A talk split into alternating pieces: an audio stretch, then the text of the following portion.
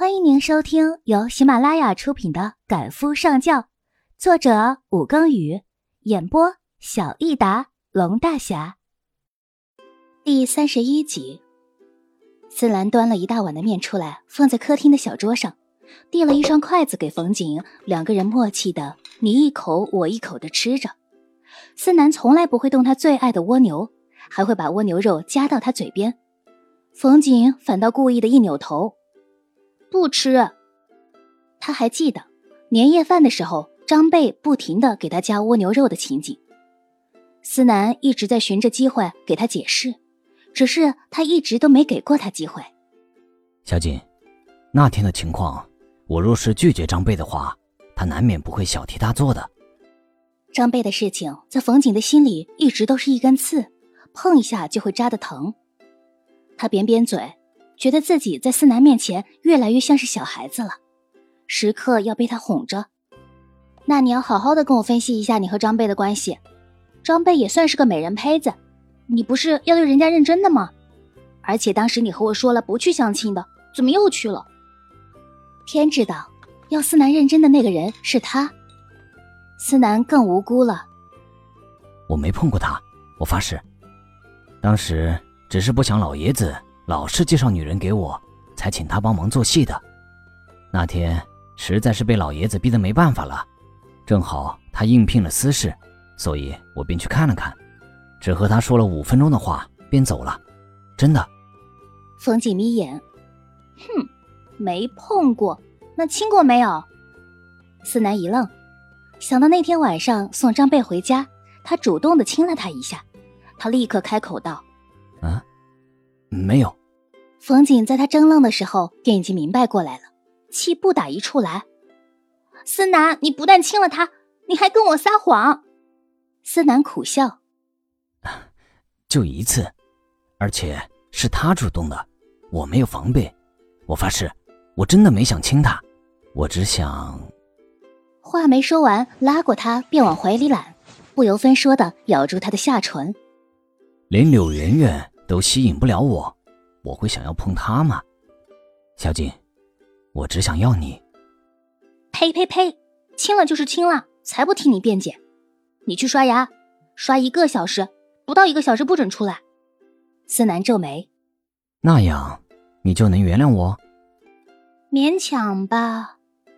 让冯锦没想到的是，思南竟然真的去刷牙了，而且真的刷了一个小时。期间，他看电视上播放的一个好莱坞大片早已把这个事情忘了，直到思南出现在他面前。小锦，一个小时了。冯锦张张嘴：“哦，那你别耽误我看电视了。”这下子，思南也觉得他像是个小孩子了，哄着他道：“走，我们去卧室看，这样我可以抱着你看。”冯锦偏着脸想了想，然后伸出手去：“那你抱我去。”思南心情愉悦的俯下身去把他抱起来。哎呦，抱老婆入洞房喽！哼，谁要跟你入洞房？思南哈哈大笑，竟然真的只是抱着他看电视而已。帮他调到刚才的频道，然后让他靠在自己的手臂上，柔声道：“看吧。”冯锦在他怀里换了个舒服的姿势，把声音开大了两格。他最喜欢这种好莱坞大片了。特工复仇什么的，每次都能看得好激动。到了高潮处，他转头对思南说：“我就说这个人是贼，你。”然后愣住了。思南竟然睡着了，一时间他心情复杂极了。思南昨天晚上定然是一整晚都没有睡，现在才会这么累的。他伸手触了触他的额头，然后关了电视，想下床去关灯。谁知道思南即便睡着了，也紧紧的抱着他。他试了几次都不能动，于是便作罢了，扯了床薄被子盖住两个人，然后躺在思南的臂弯里发着呆。既然是爷爷不想两个人在一起，那么他一定会千方百计的出来阻挠的。思南，若是思南再次放开他，他保证这辈子都不再原谅他了。接下来的日子一直都很平静。思南每天晚上到学校陪冯景一起吃晚饭，然后两个人携手在校园里游荡，十足十的校园情侣。每次思南送冯锦回去的时候，都会依依不舍的在宿舍下面抱他许久，搞得冯锦每次都想提建议，直接回家算了。思南揉揉冯锦的头发，小锦，你真的不想回家看看老爷子吗？他很想你。冯锦坚决的摇头，想到一切都是老爷子在背后主宰的，他就丝毫不肯妥协。尽管两个人经常通话，但对这件事情都闭口不提。但是冯锦还是要用自己的行动告诉老爷子，这件事情对他来说很严重。思南也不愿强迫他，只提醒他道：“明天周五了，我来接你回家。”冯锦摇头：“嗯，明天下午后两节我没课，我直接回去就行了。你下班都好晚了，不过不许让我饿着，早点回来给我做饭吃。”思南拿额头抵着他的额头，低低的笑。好，好，好。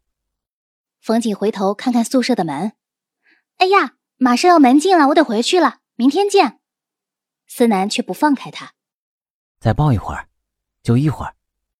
见冯锦不挣扎了，才在他耳边低低的问道：“左安这一段时间没找你麻烦吧？”冯锦气势十足，他敢。他当初。是不是要挟你要告诉我？话说了一半，他忽然不说了，反而抱得他更紧了，问他还疼不疼？冯锦别扭，都过去那么久的事情了。思南越发的心疼，捧着他的脸，额头蹭着他的脸颊。小锦，以后不会了，再也不会让你受伤了。冯锦觉得思南这一段时间变得越来越小心翼翼了。动不动就要和他道歉，而且肉麻的要死。他推开他，思南，你是不是又做什么亏心事儿了？对我这么好，瞎想。思南虎了脸，快上去吧，再不走真的要进不去了。冯景往回走，还不忘回头嘱咐他，记得早点回来。思南点点头，对他摆摆手，快去。在冯锦的宿舍楼下一直站到熄灯，思南离开的时候，脚步带了莫名的轻快，仿佛瞬间年轻了许多似的。当年他和于墨在一起，那时候感情很单纯，他也爱他，只是即便在他最爱他的时候，也从来没有过这种由内向外散发着快乐的感觉。第二天，思南早早的下班回家，到了门口却没有拿钥匙开门。而是选择敲门，第一次有了期待的感觉。冯景踢着拖鞋前来开门，然后巴顿便如看见了亲人一般的自思南身后窜出来，一下子跳在了冯景的身上。冯景抱着巴顿的脑袋，兴奋道：“咦，他怎么来了？”思南俯下身，在冯景的脸上吻了一下。中午呀，特地去接他过来的，想着你肯定想见他了。说着，摸摸巴顿的脑袋，叫妈妈。冯锦扭过巴顿的头，快叫爸爸。巴顿除了汪汪还是汪汪，两个人大笑起来。冯锦拉了思南，你快进来，我们吃过饭去看电影好不好？听说最近上了好多好看的片子。思南低头在他唇上啄了一下，才道：“好，我去做饭。”他扬扬手里的材料。思南虽然没说过，但是冯景自知手艺一般，他不爱吃他做的菜，他也是完全可以理解的。但是电影票他都买好了，为了节省时间，他依旧把饭菜给做了。我做好了，电影是一个小时以后，所以你快点儿。思南果然愣了一下，和他开玩笑道：“是不是还全是一个味道啊？”冯锦听了他一本正经讽刺他的话。故意绷着脸，今天你必须把所有的菜都吃完。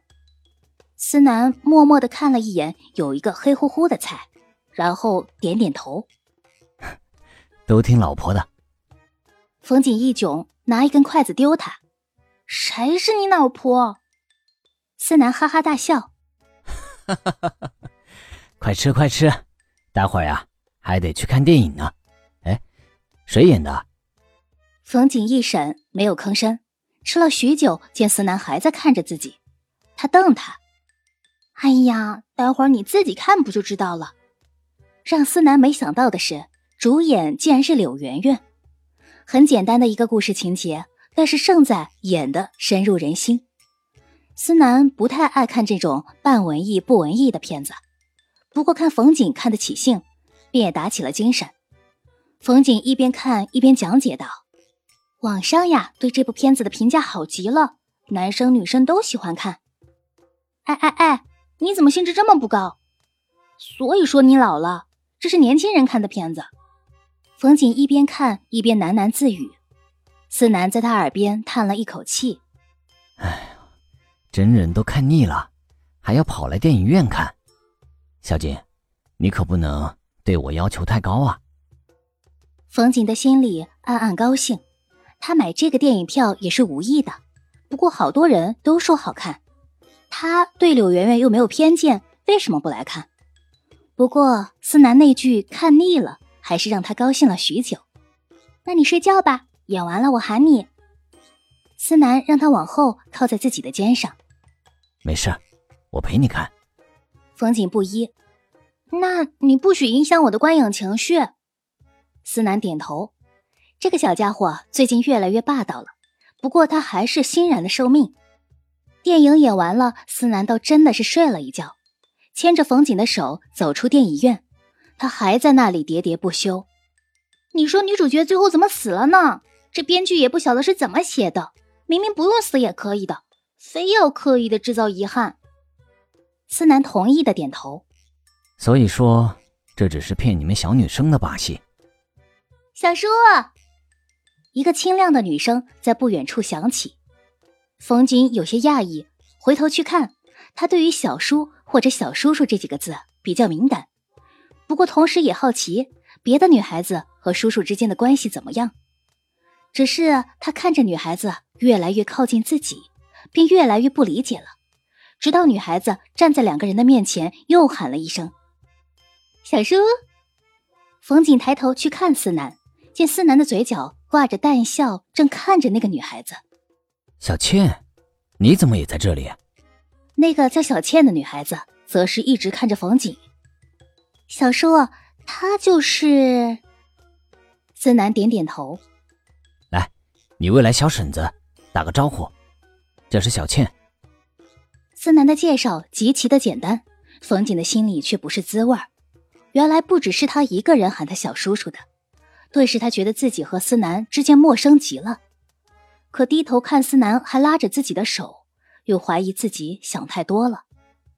小倩笑着对冯景道：“小婶子，你看着可不比我大许多，我还不知道小叔原来喜欢这样的。”冯景觉得他的话里有深意，可是看他单纯的目光，又觉得可能是自己小气了，于是笑了笑：“嗯。”我今年二十还不到，小倩惊讶：“啊，我也是。”冯景一愣，和他一般大，也喊思南小叔。思南低声问小倩：“你怎么来的？有人来接你没有？”“我和朋友一起来的，待会儿从永庆来接我的。我先走啦，小叔，你明天请我吃饭，就这么说定了。”小倩说着，已经和朋友一起走开了。冯景看思南的目光落在小倩的背影上，他推了推她，语气颇有审问的意味：“这是谁？”思南收回目光，捏了捏他的鼻子：“又吃醋了，小醋坛子。”冯景一下子咬住他的虎口，狠狠的咬了一下，直到听到他抽泣才松开了。“赶快老实交代，小叔。”思南笑了一声，才解释道。你呀，没来私家之前，一直有个孩子在私家养着，就是他。冯景呆住了，他竟然从来不知道这个事情。他没来私家之前，原来一直有个他的存在。也就是说，正是因为他的到来，那个叫小倩的才被赶了出去。而老爷子以前一直说的那些事情，竟然是真的。哎呀，别乱想，不是因为你才让他离开私家吗？他小时候不知道自己的身世，所以养得很骄纵。长大后知道了，反倒更骄纵了，却从来没有想过自己不是私家的孩子，所以啊，老爷子对他有了一些意见，就让人把他送走了。我呢，就托朋友一直养在他那里，已经离开私家好几年了。哎，他呀，也是个可怜的人。当时他曾怪过司心杰无情，毕竟养了十几年的孩子，说送走就送走了，连看都不看一眼。后来想想，司心杰到老了都孑然一身，身边唯一的亲人司东还要处处防备着，这才将这件事情放在了心里。